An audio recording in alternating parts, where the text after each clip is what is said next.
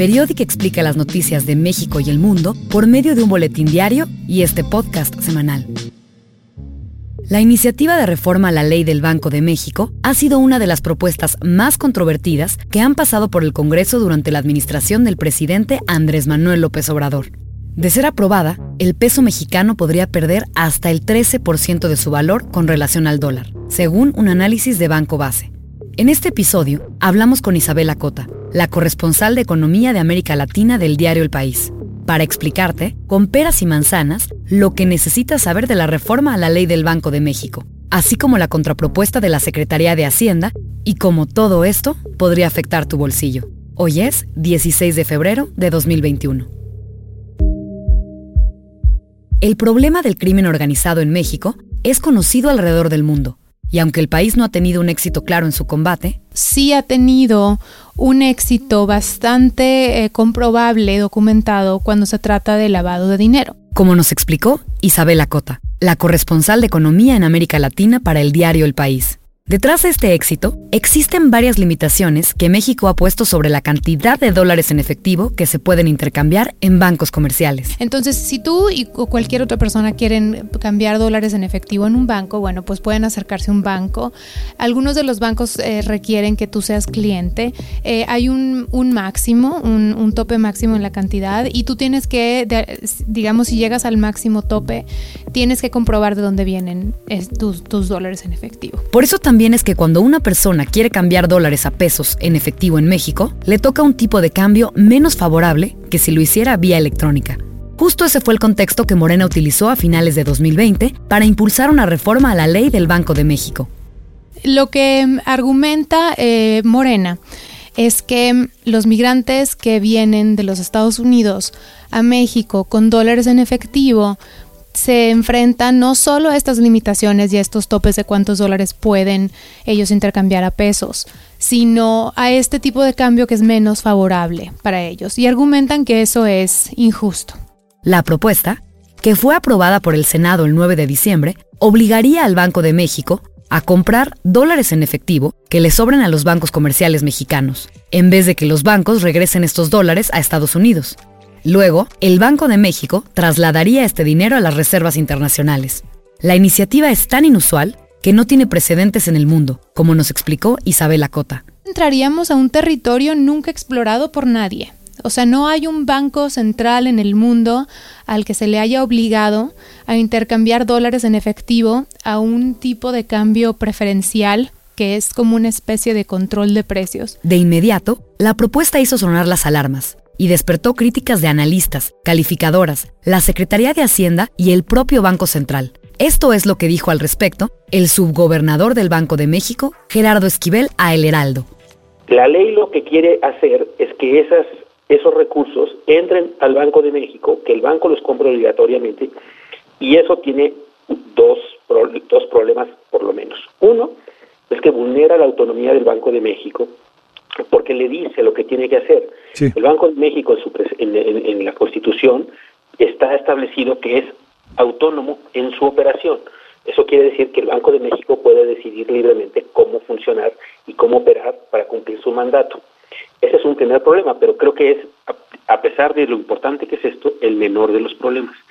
El segundo problema es que al hacer esto se le está transfiriendo el riesgo inherente a una serie de transacciones en efectivo, cuyo origen, insisto, puede ser ilícito, hacia el Banco de México. Cuando esto ocurre y autoridades extranjeras detectan que algo está ocurriendo, pues lo que hacen es, y ya ha ocurrido en el pasado con otras instituciones bancarias muy importantes, congelan los recursos, pueden eh, eh, de alguna manera suspender operaciones y si esto llegara a pasar con el Banco de México, pues imagínate. Y es que el Banco de México resguarda 194 mil millones de dólares, que son propiedad de la nación. Si por alguna razón se sospechara que estos recursos son de procedencia ilícita, esto impediría que pudiera llevar a cabo sus mandatos principales, que son preservar el poder adquisitivo del peso y el buen funcionamiento del sistema financiero del país.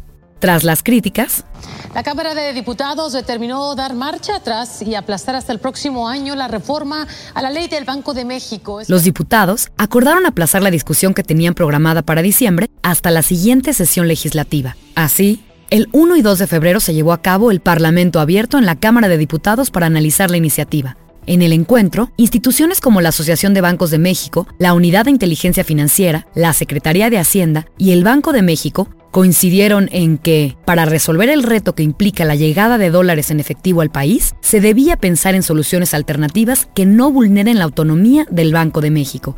Y es que, si se aprobara la reforma tal como está escrita, se afectaría la calificación crediticia de México, como nos dijo la periodista Isabel Acota. Para mucha gente esto es un poco complicado de explicar, pero digamos, en, términos muy simples, la calificación crediticia del país básicamente le dice a los, a los inversionistas cuánto cobrarle de intereses al país, qué tan cara es la deuda de un país si un país tiene un grado de inversión, que es como algo este, muy mm, a lo que todos los países aspiran y, y el cual México, su, su, deuda soberana en este momento tiene grado de inversión, entonces los costos de financiamiento son más o menos manejables.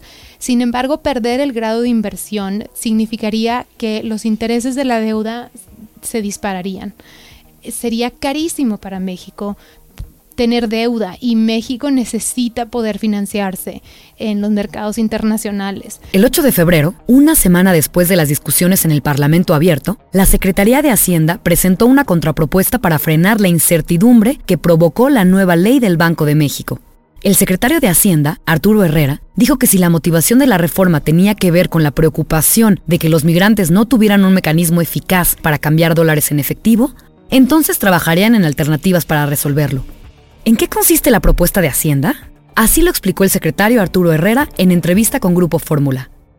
Los migrantes van a poder abrir sus cuentas en Estados Unidos y recibir las tarjetas de débito, ya sea aquí, ellos mismos o sus familiares, o en, Estados Unidos, en el, en el consulado. Más aún la van a poder abrir de manera remota como los migrantes frecuentemente su situación eh, eh, migratoria no es eh, no es legal en Estados Unidos, lo que cuenta, lo que va a contar es que puedan presentar una matrícula consular. El mecanismo propone que los migrantes abran cuentas en el Banco del Bienestar desde los consulados de México en Estados Unidos. De este modo, el Banco del Bienestar podría comprar dólares en efectivo a migrantes y sus familias, y ellos podrían hacer transferencias electrónicas por medio del banco.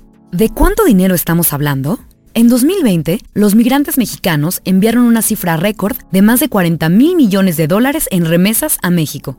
El 99% del dinero llegó a través de transferencias bancarias, según datos del Banco de México, mientras que menos del 1%, unos 280 millones de dólares, se recibieron en efectivo en México.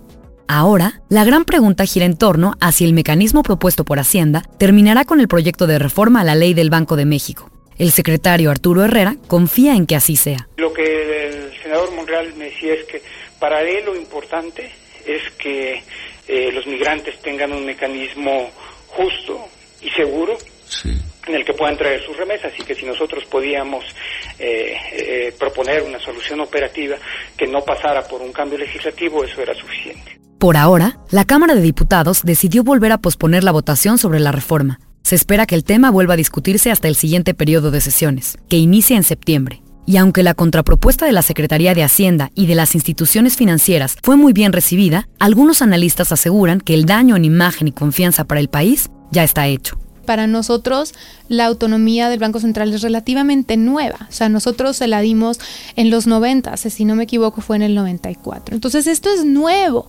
Y a partir de que le dimos la autonomía al Banco Central, hemos podido gozar de un financiamiento en el exterior mucho más barato que nuestros pares en, en la región o incluso en otras partes del mundo en comparación con otros mercados emergentes. Eh, la confianza en la solidez del sistema financiero mexicano ha sido muy buena y eso es en lo que estamos en riesgo de perder. Ya se sembró la semilla de la duda. Eh, de, que el, de que el gobierno va a querer vulnerar la autonomía del Banco Central y aunque no pase la reforma como está, esa desconfianza ya empezó. Entonces, esta ya es una consecuencia negativa que estamos viendo ahora, a pesar de que la ley ni siquiera ha pasado. Seguiremos explicando los avances que surjan de esta y otras de las iniciativas del Congreso en nuestro boletín. Suscríbete en periodic.mx. ¿Sabías que solo el 24% de las fuentes de noticias son mujeres? Esto es lo que descubrió una investigación del Global Media Monitoring Project En Periodic buscamos hacer un cambio al intentar visibilizar a mujeres expertas en nuestro podcast. Puedes apoyar a que nuestro proyecto siga existiendo en la página patreon.com, diagonal Periodic México, y ayudarnos a que más gente nos descubra recomendándonos con tus followers, compañeros de trabajo, amigos y hasta enemigos. Este episodio fue investigado y escrito por María José Cortés y Beatriz Vernon. Yo soy la narradora de Periodic, Begoña Irazábal. Daniel Díaz Elmou realizó la producción sonora. Nuestra practicante, Dana Natale, asistió en la producción de este episodio. Si a ti también te gustaría hacer tus prácticas profesionales en Periodic, puedes escribirnos a periodicmx.gmail.com. Agradecemos a Isabela Cota por su participación en este episodio. Hasta pronto.